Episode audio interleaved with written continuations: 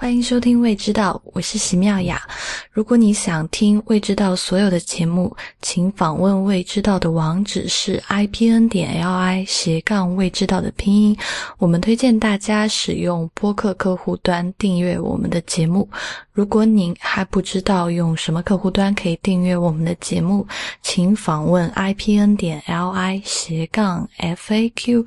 嗯，斜杠 f a q。啊，如果你有任何的反馈，或者是想想得到我们最新的资讯，也可以在新浪微博上关注我们未知道播客，在 Twitter 上我们是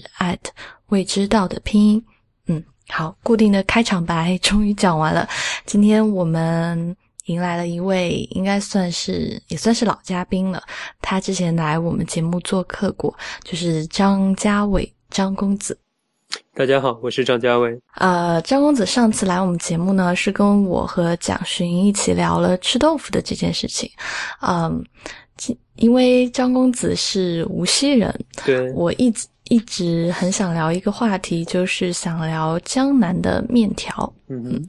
呃，之前我们有有一期节目是聊了台湾牛肉面，在聊台湾牛肉面的时候呢，当时这个当时的。嘉宾是这个作家高文琪先生，然后他就提到说，苏州的面跟日本拉面，他自己觉得就是素本清源的话，当然这是他个人的观点，他认为日本的拉面或者说日本的中华拉面是跟苏州的面特别相似的。嗯，对，这也是说法之一。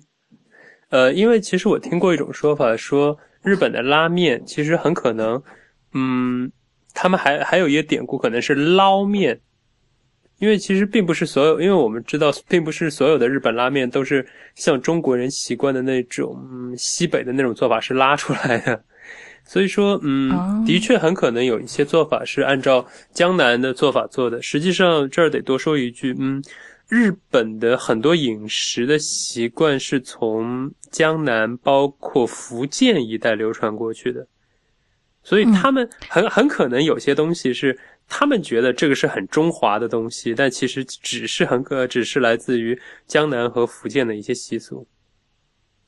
嗯，哎，你刚才说到这个，呃，我又想扯远了。我想说，就是其实福建，嗯，现在都还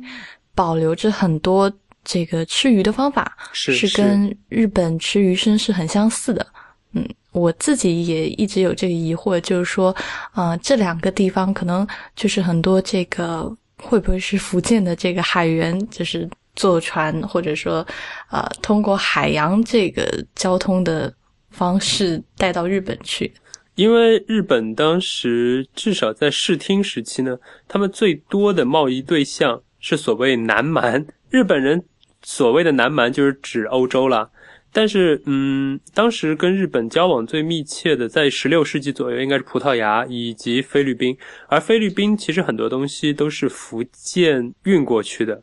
所以也可以说，当时很多的日本的日本人自认为是中华的东西，其实都是福建的。这儿我多说一句，呃，日本茶碗、日本茶器中有一个很著名的典故，叫做乐烧嘛。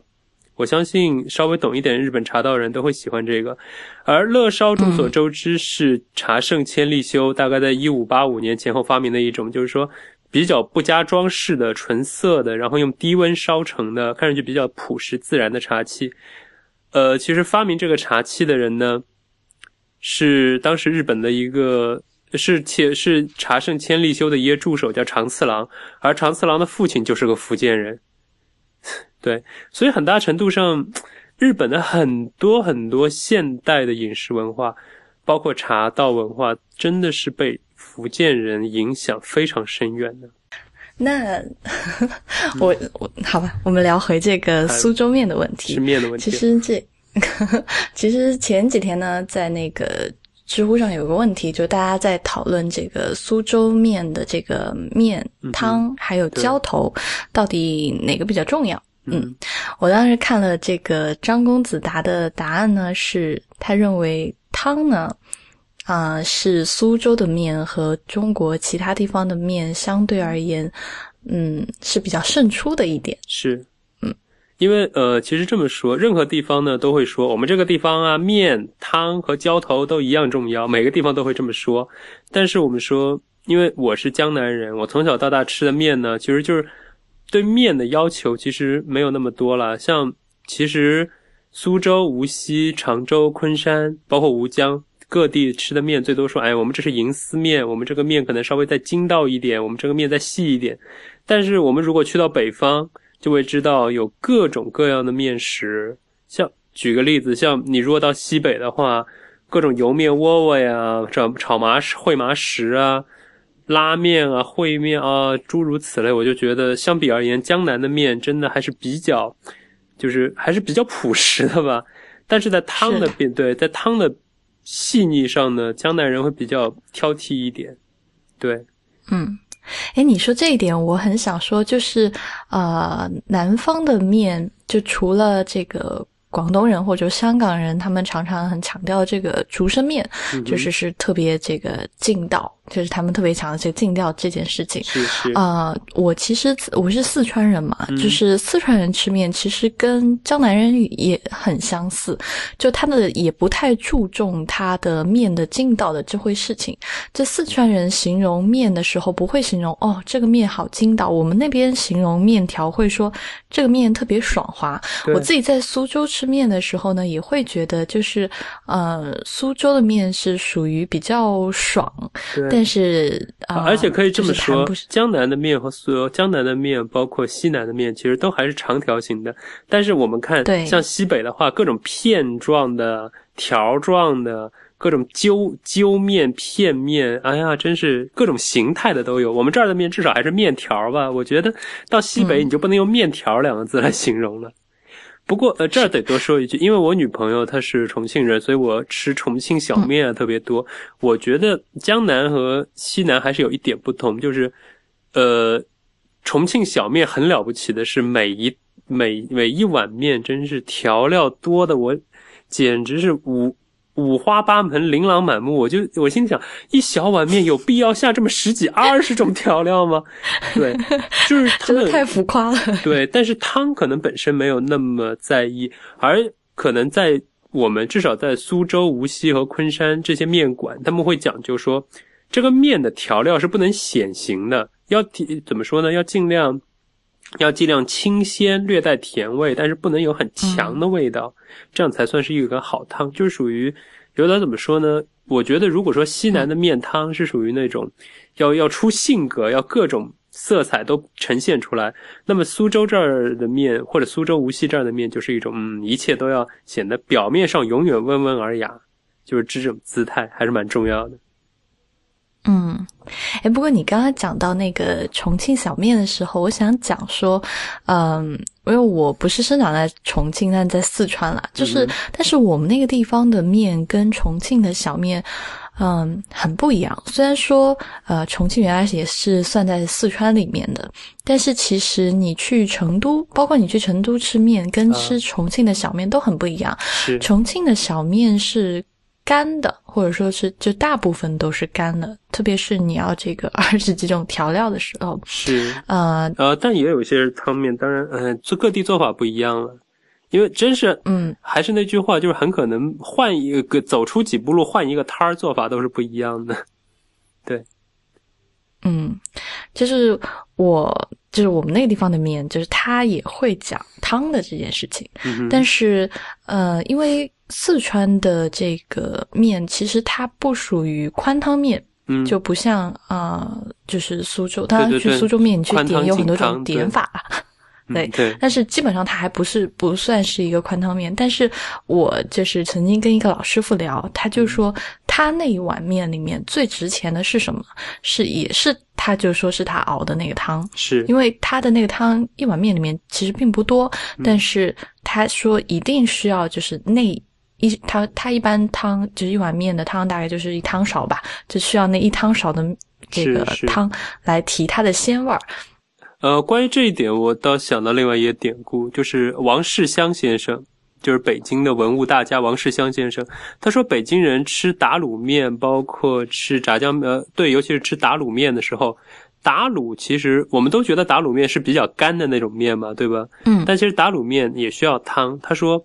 用什么汤呢？要用用猪肉熬出来的白汤来煮口蘑，这样才够鲜。那时候，嗯，他说煮口蘑的汤其实有的时候也只要一两汤勺，但是这一两汤勺你就是得用白肉汤来烩，你就是不能用普通的白水来对付，不然这个面整个的口感就会不一样。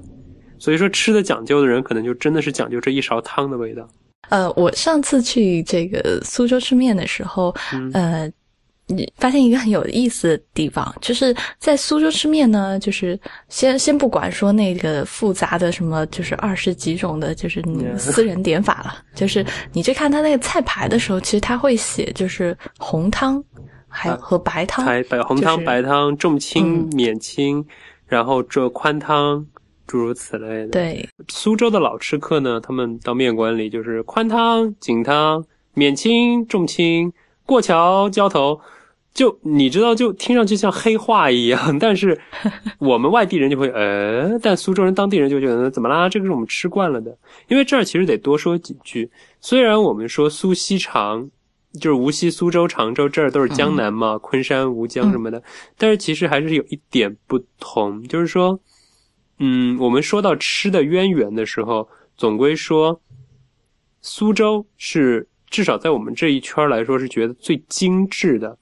可能无无无锡人和无锡人和昆山人，包括上海一些郊区人，他们可能会吃的就是说比较浓油赤酱啊，或者说比较，呃，可能比较味道会比较重，喜欢吃红烧的各种东西。但是苏州人普遍呢，吃红烧的口会比较少一点。至少我们老一辈的人。大家都觉得，哎呦，苏州人吃的嗲来子就是特别的、特别的精巧，特别的嗲，就是跟我们人就是觉得是跟我们无虽然我们无锡人在大富之家的人，只要听说别人是苏州人，立刻就改容相向，就很势利眼的。哎呦，苏州人，哎呀不得了，就这种感觉。呃，因为苏州人的饮食呢，是真的是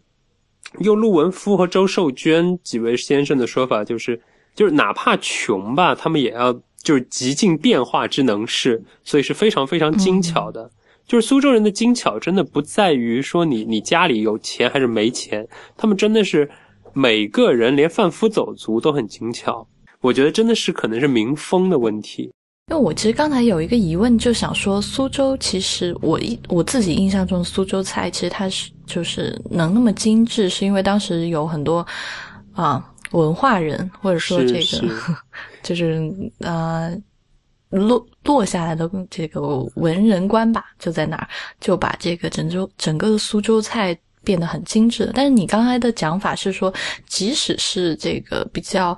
呃，落魄的，或者说是平常人家里，他吃饭也是特别精致，就是所以这不是一个自上而下，而好像是就是一个全民都是这样。我我觉得还是自上而下的。关于这一点呢？因为是这样，苏州真正按照历史上来说，他们是一直很富庶的一个地方，这就不说了。因为丝产丝绸啊，产茶叶啊，诸如此类。尤其是明朝中期之后，特别特别的富裕。我觉得呢，而明朝，因为其实在中国二十世纪，呃，不对不起，应该是明明朝的之后是这么一个趋势，就是说有钱人。有经济集中的地方，他们才能产大量的文化人。比如说苏州吴门四杰，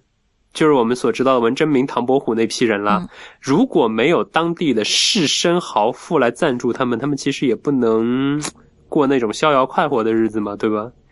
呃，然后问题是，我觉得是富豪和文化人彼此的赞助，使得这个城市有自上层有了文化，然后在上层慢慢在。浸染到下一层，因为老百姓也比较富裕，之后就也能过得有日子。等到这种民风形成了之后，再慢慢留之后世。于是到后来，贩夫走卒也愿意过得比较比较闲适了，是这样的。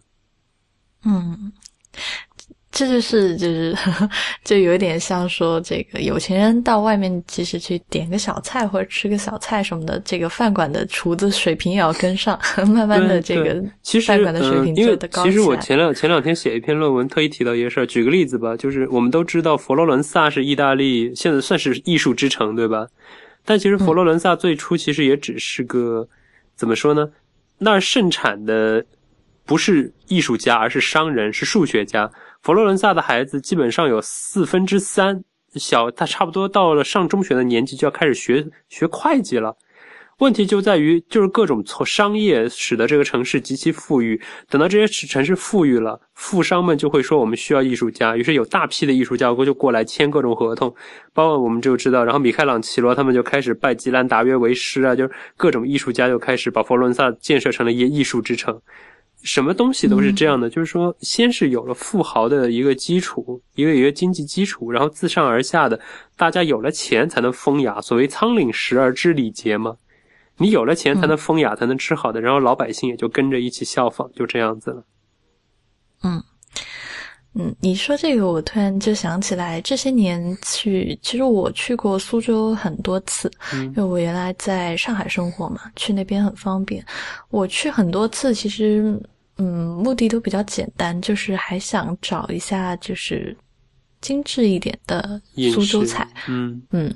但是几乎每一次就是都是属于啊，觉得还不是不够满意吧。这个这这这怎么说呢？我我举一些例子，因为苏州菜它的精致其实跟我们想象中的精致不一样，因为嗯，现代我们认为的精致就是最好是用非常稀奇的材料，用。非常夸张的那种烹调方法，然后用非常华丽的做法，对吧？但其实苏州菜的精致是不一样的。我刚才所说，嗯，像像我外婆以前在活着的时候，她说起苏州人，说苏州人精致在哪儿呢？她每年要吃头刀韭菜，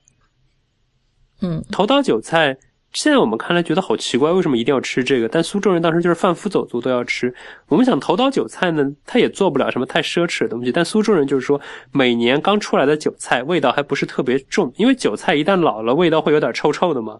但是刚出来的韭菜特别嫩，特别细嫩，然后能炒很能炒很好吃的鸡蛋，苏州人就好这一口。又比方说，呃，老苏州人他们炒虾仁儿，他们规定说一盘最多四个虾仁儿。这个听放四个，像对一盘最多四个，为什么这么说呢？因为这样，呃，现在我们去饭店炒吃大锅菜的时候，就是虾仁儿一般一炒就是几十个虾仁儿一锅炒出来嘛。但这样一来，其实火功不容易均匀，所以老苏州那种老菜馆子，他们就是要求说，我们用非常小的锅，一盘只炒四个虾仁儿，炒出来立刻吃，这时候虾仁儿才能炒得又嫩又入味。这个其实就你看，这个完全不是特别难，但是这是精细，这是完全是简直是有点一对一的服务了，这就是苏州人的精细。嗯，你说这个有点让我想到说，这个我一我这一锅只炸四个天妇罗，因为这个天妇罗多了，我的油温就 没就无法控制了。对，就是这个道理，就是这个道理。然后苏州人最有名的，我们刚才说到吃面，其实苏州人最有名的吃面就是说他们要吃头汤面，哪怕说很穷的时候，也就是那我们说人穷志不短，也是要去吃头汤面。所谓头汤面真的是很夸张，就是嗯，我当年还在苏州住的时候，曾经见过，就真的是有人早上去面馆排队。我当时想，头汤面有什么了不起的？什么叫头汤面？他们说头汤面就是说，因为一一锅面下锅煮完之后。因为那是第一锅面呢，那个面汤还比较清澄，这时候它整个的面出来是很清爽劲道的。如果你是已经煮过了几百锅呃几几几十几百锅面之后，那个面呢面汤多少就有点浑浊，就不再是头汤那么清爽利落了。所以你说头汤面真的有什么稀罕的？也不稀罕，头汤面也不是那么贵，就是一碗普通面的价格。但苏州人就是说可以吃精细一点，我就是要吃精细一点。我觉得这就是苏州人的饮食精神了。嗯，就我要在我力所能及的范围内把它做到最精细。对对，就是这种感觉。嗯，我当时我刚刚想说，我去苏州就是想吃这个当地的苏州菜，但没吃到好的。嗯，其实原因很简单，就是在我印象中，以及我去看书，以及去看这个食谱，想去吃到的苏州菜是整个苏州菜啊。虽然有人说它咸，有人说它甜，但是我整个是。看他的这个谱子下菜谱下来，是觉得他是以鲜打头的，对，就很多菜很鲜很清爽。但现在呢，去就是去吃很多这个店里面的苏州菜，就比比个比较知名的几个楼下来，都感觉这个鲜字不在了，或者说就是这个。汤的，就是那个他们已经不做那个高汤了，然后就是用一些比较简单的方法代替。但是唯有我去吃这个苏州面的时候，我是觉得它的这个虽然这个面汤就是它的这个汤里面还是你能吃出来是有一些啊味精啊或什么，但是我我是觉得这个有我不太反对，但是至少它的那一那一锅汤还是秉承着这就是。要认真熬的这个精神，所以吃下来就是这个汤反而是让我印象真的是最深刻的，就是在其吃这个中国其他地方的面都没觉得这这碗汤还可以这么出彩出彩，嗯，因为当时还。嗯，我觉得是怎么说呢？就是还是那句话，就是一个东西，它一旦大量供应之后，它的质量就难免不能够保，就就不太能够保证。这方面我得说，就是苏州。汤面的很多老师傅，他们很可就还是如果刚才所说，如果能够保证那种是我是一对一的，我真的一锅只只炒四个虾仁，专门伺候你一位客人的，那么这锅汤自然真的能够保持非常清纯爽滑。但是如果说我这锅汤是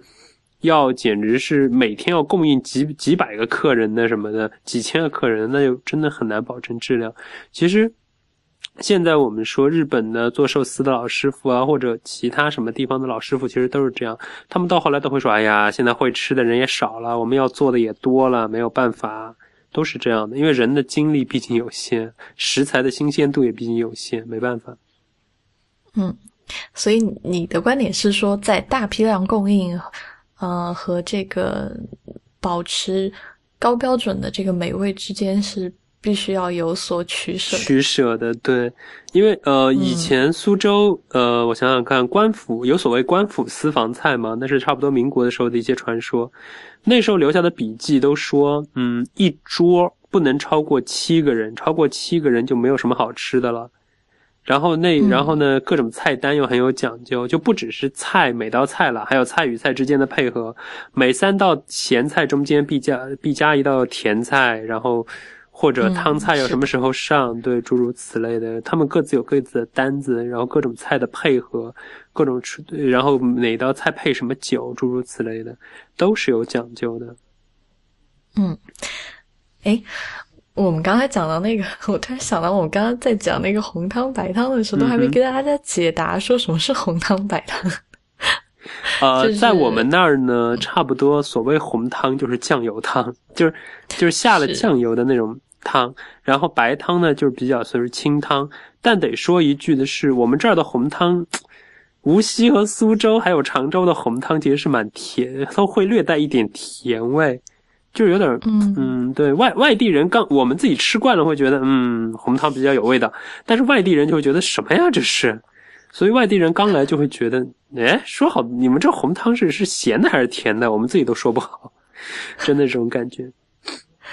嗯，我印象比较深刻的就是说，呃，因为我之前去苏州时候吃的是那个红汤的焖蹄焖蹄面，对对对。对，然后白汤的焖肉，然后我在无锡吃那个红汤的时候呢，我点了那个鲍鱼，嗯嗯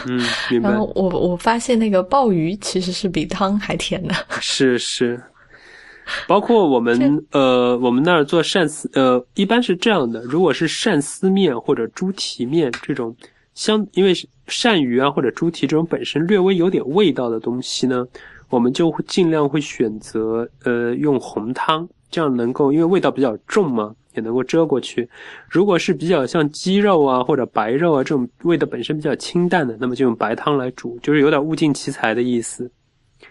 对，不过呢，我们一般会说。呃，当然，我小时候家长也会说，就是说上等人都喜欢吃白汤面，因为他们不嫌清淡；下等人就是说普通的人呢，就是尤其是小孩儿，哎呀，我们要吃味道重一点的，我们要吃甜的，好了，就吃红汤面居多，一般是这样子。你说这个让我想到，又想到日本拉面里面的酱油拉面和盐拉面。呀，是，其实就是我觉得是一模一样的，就是嗯嗯，对啊，包括对，然后包括免清和重清，其实就是放不放葱的问题。嗯。对，哎，但是我有一个问题，就是嗯我上次去吃这个苏州面的时候，我发现它不仅有那个葱嘛，它还有青蒜。是，嗯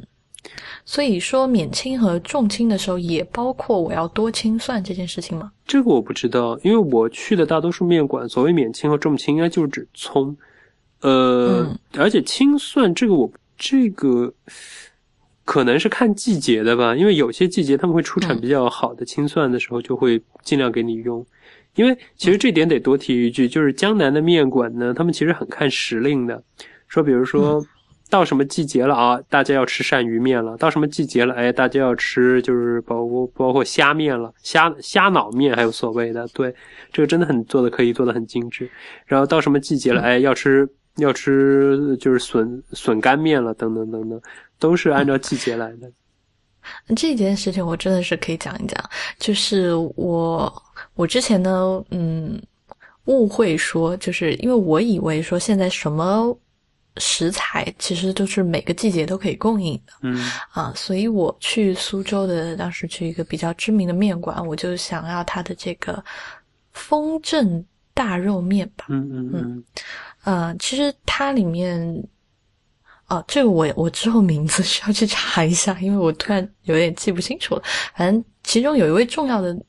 这个食材就是鳝鱼。嗯。啊，然后我当时就去走过去，傻呵呵的，就我看菜牌上没有嘛，嗯。我我就我就说我要吃这个，然后那个师傅就说。哦，这什么季节啊？反正就用这种苏州话说我，就是说啊，明白明白这是小姑娘怎怎么来点这个啊？这什么季节啊？没有鳝鳝鱼吃的，就山鲜，然后嗯对，就觉得哎呀，当头被打了一棒。因为就是嗯，这这一点我觉得真的还挺特别的，嗯，我们那儿就很多人都说，嗯我们那儿鳝，我们那儿鳝鱼是两种，有一种鳝鱼呢是大概是好像是呃夏秋的时候会会比较肥，那时候呢就一般是红烧来配面，就是然后也是红汤嘛。另一种呢是现在做的比较少了，但我小时候真的吃到过，是这样的，因为我们那儿有所谓油爆鳝鱼嘛，就是把鳝鱼油爆了，然后弄弄得很脆的感觉，脆鳝。脆鳝面，对，脆鳝面、一般要脆鳝面怎么才正宗呢？就是说刚爆出来的油爆鳝，然后一锅一一碗给你阳春面给你看好了，看好了啊，然后把脆鳝当场揉碎，撒在你的面上当浇头，然后让然后吃。对，当时就是脆鳝刚刚被揉碎，然后泡在面汤里还没有完全泡软的时候，口感特别特别好。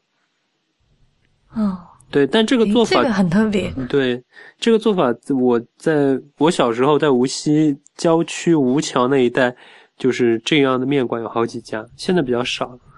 是因为嫌做起来麻烦嘛，没办法，就是对，因为大批量还有那个，现在想起来会觉得不太，就会不太卫生了。人家就是那个厨子，就是过来给给你把鳝鱼这么一掰，撒在你面里，哎，拿去吧，这种感觉。现在肯，现在哪怕做，肯定要什么手上戴着塑料手套，这么很庄重的给你看啊，这是很卫生的，诸如此类。所以鳝鱼这个东西呢，确确实是不是，反正不是一年四季都能吃得到的。是所以，像我们现在是属于春天，春天的话是什么吃什么苏州面会比较合适？春天的话，我不知道，因为我也出国这么多年，说实话，现在想起，对，想起来就是都不太敢想，想起来就很馋呢。因为 我就记得，至少在我们那儿的话，到了春天会有有时候会吃吃笋吧？对，笋和蘑菇，对，嗯包括一些素，包括一些素斋面馆会讲究说，我们这儿有就是各种罗汉斋啊，就是各种斋，他们都是有花样，都有一些固定配合的花样特别多，我但我就不是很清楚了。我吃过的，嗯我想想看，然后还有一种是春天要吃。这个比较奇怪啊，对我估计很可能是我估计都不是苏州人吃的，是我因为是我们无锡人吃的，就是所谓年糕面，我知道听上去很奇怪，就是年糕面年糕面，对我我现在想起来都觉得很奇怪。呃，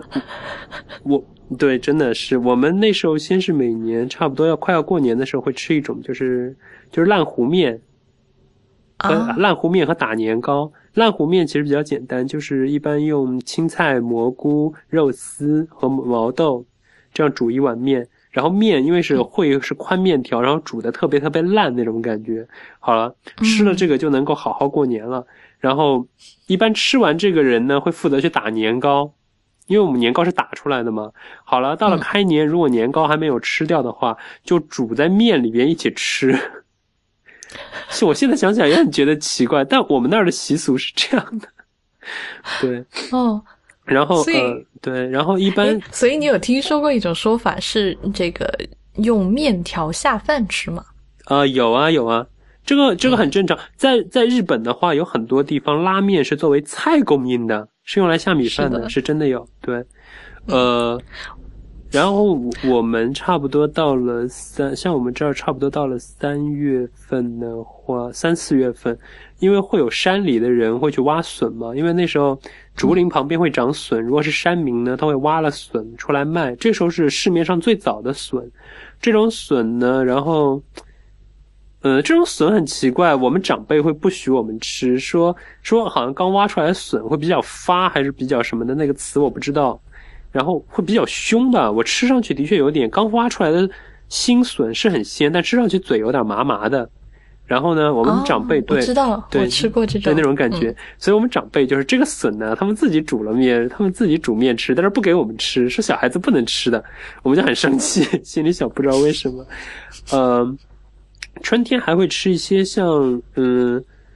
有的时候会吃咸菜肉丝面，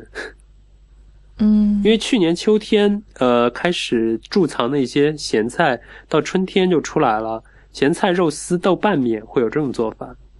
我小时候、嗯对这种是这种一般是汤面，因为我们那儿豆瓣和咸菜还有是好像是很喜豆瓣和雪雪菜这样弄的汤特别多，对，用这个汤来煮面呢就很清爽。反正我们那儿的做法就是春天尽量的清爽一点，不能吃太腻的东西，因为觉得冬天、冬他们说用老，因为这是无锡无锡话，我不太会说，无锡的老话不太会说，大概意思就是说，冬天呢吃了太多油腻了，就是有点抓着心了、包着心了的感觉。你如果所以春天要尽量吃清爽一点，就好像在上海住的人肯定会注意到，说上海人春天会吃腌笃鲜嘛，是腌笃鲜，呃，无锡话和上海话应该都叫伊多西，就是咸肉、呃新鲜排骨和笋这么做的。然后我们那儿有的时候会把，呃，等到笋不那么腥的时候，不是新笋的时候，就会和一些咸肉和排骨炖出来，这样然后来下面，有这种面的，就是腌笃鲜面。可是想想觉得很鲜呐、因为那个汤本身就很好。对，就如果啊、真的就我们刚刚讲的这个苏州面，其实它的汤是很重要的话，腌都鲜面感觉是一个很好的搭配呢。对对。嗯，不过这些都是，哎呀，呃怎么说呢？就是各家小店，他们各自有各自的做法啊。就是经常会有说，哎，我们要个腌都鲜面，哎，我们店今天不做这个啊，嗯，好，然后就换个店，经常有这种事。对，还是那句话，就对江，我觉得江南的吃的，大家有时候蛮任性的，就是有一种我们家就这么做，你们嗯我们才不管你们呢，就这种感觉。反正我今天这个有材料就做，没材料就就算了。对对对，嗯诶，我其实自己也一直有一个问题，就是这个奥灶面嗯，是是什么意思呢？就我查了一下，说它的意思就是说，啊、好像是糊在一起的这个意思，是这凹个解释糟？的话，在我们这儿的方言应该是不干不净，有点黏黏糊糊的感觉。啊，那差不多。有点这种感觉。但是我真的见过很多种做法，没我没有见过一种最权威的，因为有有的、有的地方说凹糟面就是那个必须用鳝鱼，有些地方说凹糟面是必须用鱼和虾，然后。呃，像我以前在吴桥那边吃的时候，他们的老板说凹糟面就是红汤面，我说怎么可能呢？他说还是有讲究的，他说红汤然后加虾脑，就是呃虾对虾把头和头壳和须子扒剥掉之后，把虾脑出来熬。我让我吃了半天，我说我没吃出来这是虾脑面啊。他说：“哎呀，你吃他他说小孩子不懂的啦，就是。”所以我觉得凹糟面大概就是我我觉得按照我各种长辈的说法，至少应该是个红，应该大体是个红汤面，这是可以差不多能够断定的，而且应该和鱼和虾有关系。但是具体的说法，真的我听过太多太多了，而且每一个长辈都说我这是正宗凹糟面，然后我就呃。我也没拿，我也拿他们没办法。我一直觉得凹糟面是一个特别含混不清的存在。对，就我也吃过特别多版本的凹糟面，就是啊，我在南京有吃过一家凹糟面，就是说这一家啊特别好，就是怎么样怎么样，然后带去就是一碗里面什么都有啊，有鹌鹑蛋，有猪皮啊，有虾，呃，对，但但他用的材料应该都是那些下里巴人的材料，这点应该是大家有共识的，就是凹糟面一定是要有乡土气息才行，要有凹糟的感觉才行。对，所以你你说完这个，我自己突然就觉得说，凹糟面跟就是苏州面，或者就是说苏州的汤面是有一点两个极端的感觉。这个倒不一定，苏州汤面本来也是很有包容性的一个存在，就是说它可以有非常清爽的一面，但它也可以有这种红汤的一面，所以其实无所谓了。而且真的是，而且如果它真的是以鱼虾和红汤为主的话，这个。我觉得也逃不脱苏州面的范畴。要想想看，焖肉面其实也是焖肉面和猪焖蹄面，其实也是很很非常怎么说呢？这种有点凹糟氛围的这种面了，黏黏糊糊的感觉。凹糟氛。对。哎，说焖肉和焖蹄这个还挺有意思的，就是呃，我不知道听众是不是大家都去都吃过这种苏州的焖肉和焖蹄面啊。苏州吃焖肉焖蹄面的时候呢，嗯，当然，如果你非要自己坚持说按照苏州人的这个说法叫过桥，就分开嘛，嗯，就是过桥，其实就是说，呃，浇头拿一个碟子放，然后面和汤是在一个碗里，就不混在一起，是这个解释吧？对 对对，嗯，然后，但是我自己觉得呢，吃焖肉最好就是或者最适合的吃法，就是说把这块肉压到。碗里去，对，嗯，而且要花时间焖，这样能够的才能有入味的感觉。嗯，而且很重要的是说，因为你那个焖肉，因为它焖肉刚刚端上来是有点凉的嘛，是是，然后它的那个油脂，它猪油的那个油脂很丰富，然后都凝结在一起，然后你把它放到热汤里面，它那个油脂慢慢就会化掉，就会浮到。我们说会有一种水乳交融的非常完美的效果。真的是这样哦，好性感。因为其实是这样的，嗯，因为其实浇头，如果刚才所说了，浇头其实是苏式面一个很要命的东西。很多很多面馆，他们可能一年四季这个汤和面都不会什么变，可能一年四季变的主要是浇头。因为其实对我们来说，普通上个馆子说，哎，来碗大排面，哎，来碗鳝丝面，可能我们对面就没有什么特别大的要求，主要就是浇头稍微变一变而已。但焖肉面是极少数的那种，焖肉面和焖蹄面是极少数那种，就是面和浇头本身能产生化学反应，以至于不能替换的这种存在。对，因为你刚才所说就是焖肉，它能，它是它是能跟面产生一种化学反应的东西。对。嗯，因为其实鳝丝，你如果你过桥吃和在和混着面吃，其实没有决定性的区别。但是焖肉，它就是说它是能够在面里焖出不同效果、不同口感来的。我觉得这个就像排骨年糕，如果两个分开来，就一点意思也没有了。嗯，你说这个，我我其实是想说，我个人更觉得就是说啊，比如说像鲍鱼和啊这个。脆脆鳝，或者是这这种其他的非焖肉的这个浇头，我反而觉得它单独吃的感觉呢会好一点，因为对对对，我 我自己会觉得那个汤真的很鲜，就好像那个浇头再下去以后，就或者就是让它这个味道更重了，是，或者呢就是把它，比如说如果你是一碗白汤，然后你点了，我完全明白这种感觉，对。我我们老我们上一代人特别讲究这个，就是我还记得以前我外婆给我做白汤面的时候，就是青菜豆腐白汤面，那就是一碗好好的白汤面。这时候我如果要把红烧肉放在白汤面碗里，他就会 住手，干什么？然后大骂我一顿，就是觉得这种简直是唐突佳人那种感觉。对，因为其实我我们刚才说到，我们这儿重视白汤和红汤，其实这就是至少我们这一代人是蛮重视的，说白汤和红汤绝对是泾渭分明，不能混在一起，就这种感觉。是，对。嗯，所以我觉得，就像这种就是鲍鱼啊，这种红烧过的东西，加到红汤里面还好，但是加在白汤里面就那就不要吃白汤。对，嗯嗯，但是就是白汤里面加这个焖肉，真的就是就像你刚才讲的，是特别的合适吧？对，天造地设的感觉。对，然后我自己去吃苏州面的时候，就除了汤，还有这个。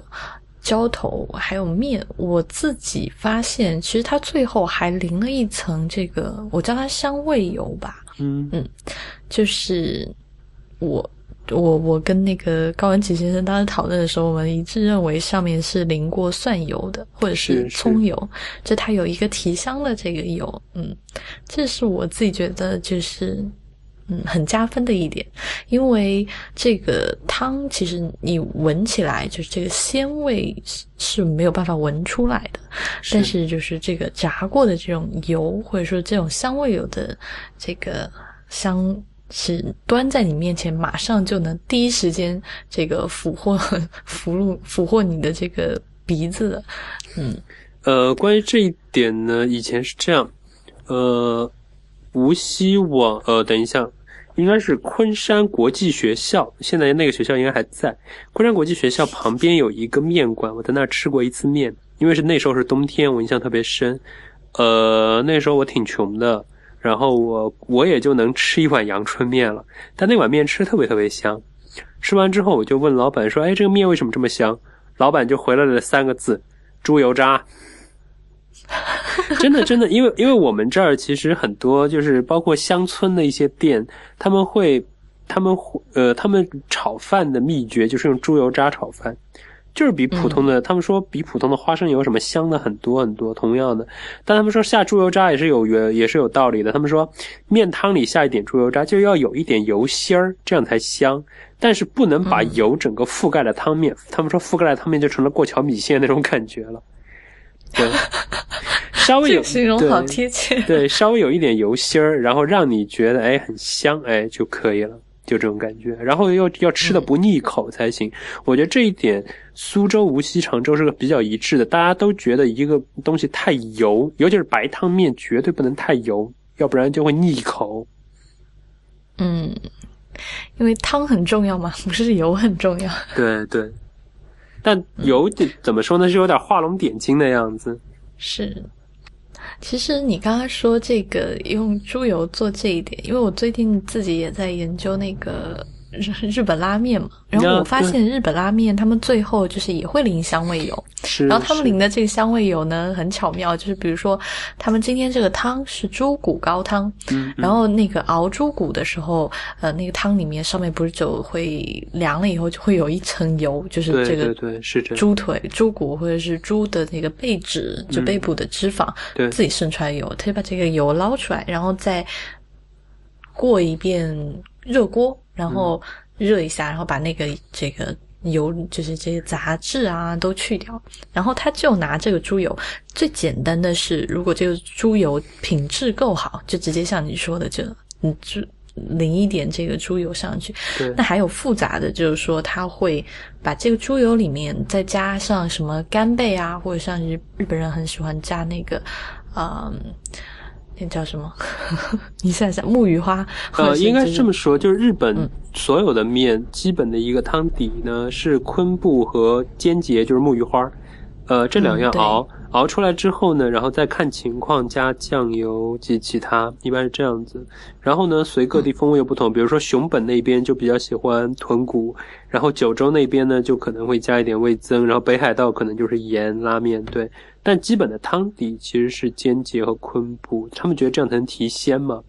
但是既然刚才说到猪油，我这儿多说一句，在巴黎这边，嗯，至少在欧贝哈，就是歌剧院街那一带最有名的一家拉面店，呃，名字就不说了，不替他们做广告。但是那家拉面店很好玩的是，评分非常的两极分化，就是要么打五星的，要么打一星的，超级惊人。为什么呢？因为去吃一次就会知道，他们那儿的味道超级重，而且，嗯，就是说，你如果是个长期在欧洲待惯了的，就会觉得，哎呀，这个味道好重哦，不能吃。但你如果是个就是那亚洲人出来，就会觉得，哎，这个味道对的。然后呢，他们一般的选项就是可以加双份猪油，可以加双份辣葱。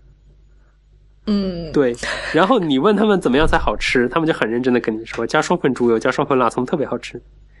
但是呢，但是他们又不建议这么加，因为这个是不太不太利于健康的。从欧洲人角度来讲，但是确实好吃哟，就是这种姿态，我觉得对。然后他们的猪油就是很简单，就是猪猪背上的脂肪提取出来的。嗯，对，这个没办法，还是那句，就是说有我们知道有很多东西，他们真的不健康，但他们真的很好吃。反过来呢，真正超级健康的食品呢，其实真的不是很好吃。嗯。对呀，好，因为我们都知道全麦粉面包非常的健康，但是呃，对吧？嗯，这个说起这个，就是呃，因为我自己很喜欢吃米饭嘛，然后我最近发现，就是吃白米饭这件事情其实也不是那么健康，就是啊，糖分 就这这个叫 GI 高 GI 的这个食品，然后这个我的一个朋友就建议我去买糙米加进去，然后加进去以后呢。嗯，就会觉得风味大打，就我不是糙米的粉丝，就是觉得风味大打折扣。就然后心里就一直在，我到底是要少吃一点白米饭，还是吃同样的这个米的量，但是多加一点糙米呢？最后我就回归到少吃一点米饭，但是也要吃这个纯净的白米饭的这一点。是这样的。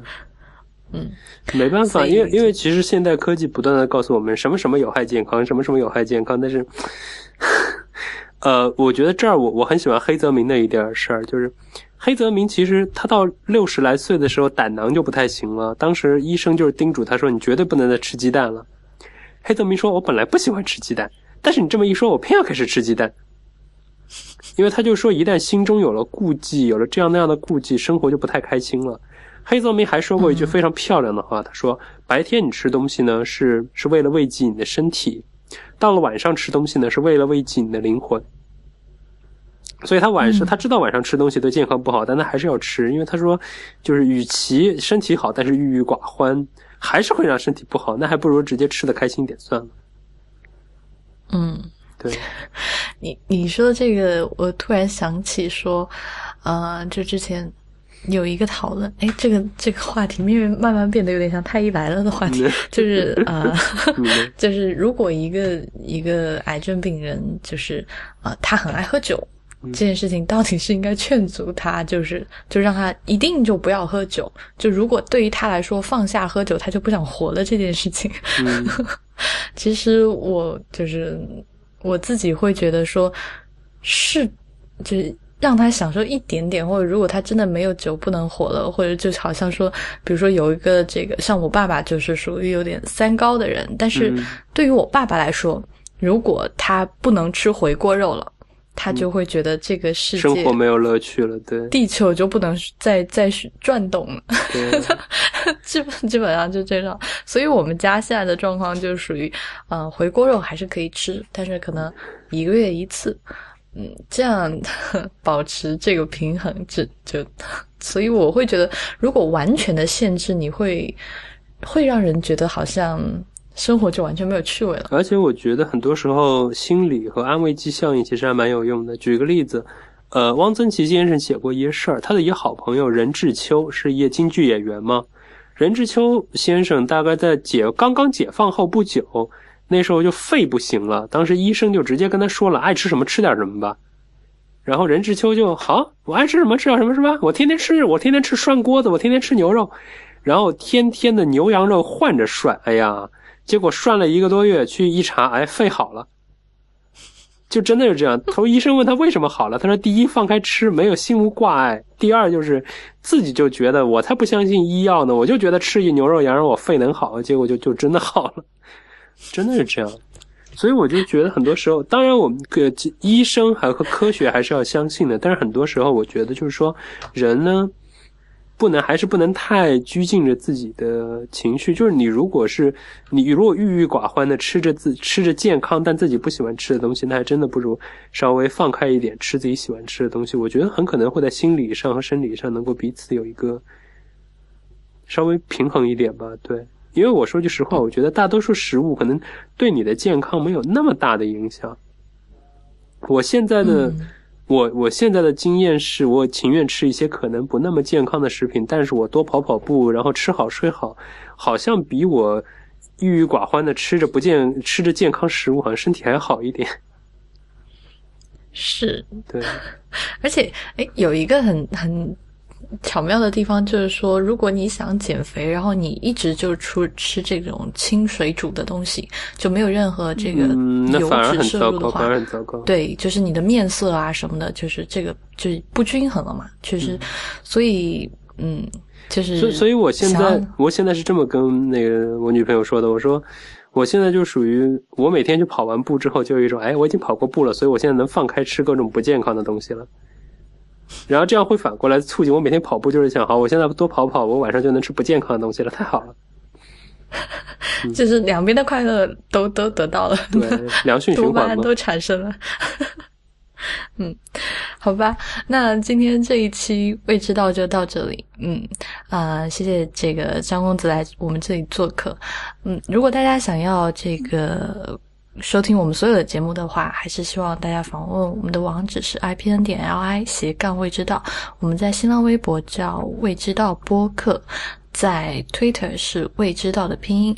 同时，也欢迎大家收听 i p n 播客网络旗下的另外几档节目：IT 公论、太医来了、内核恐慌、流行通信、无次元、High Story，以及最近新加入的这个电影的硬影像。好，谢谢大家。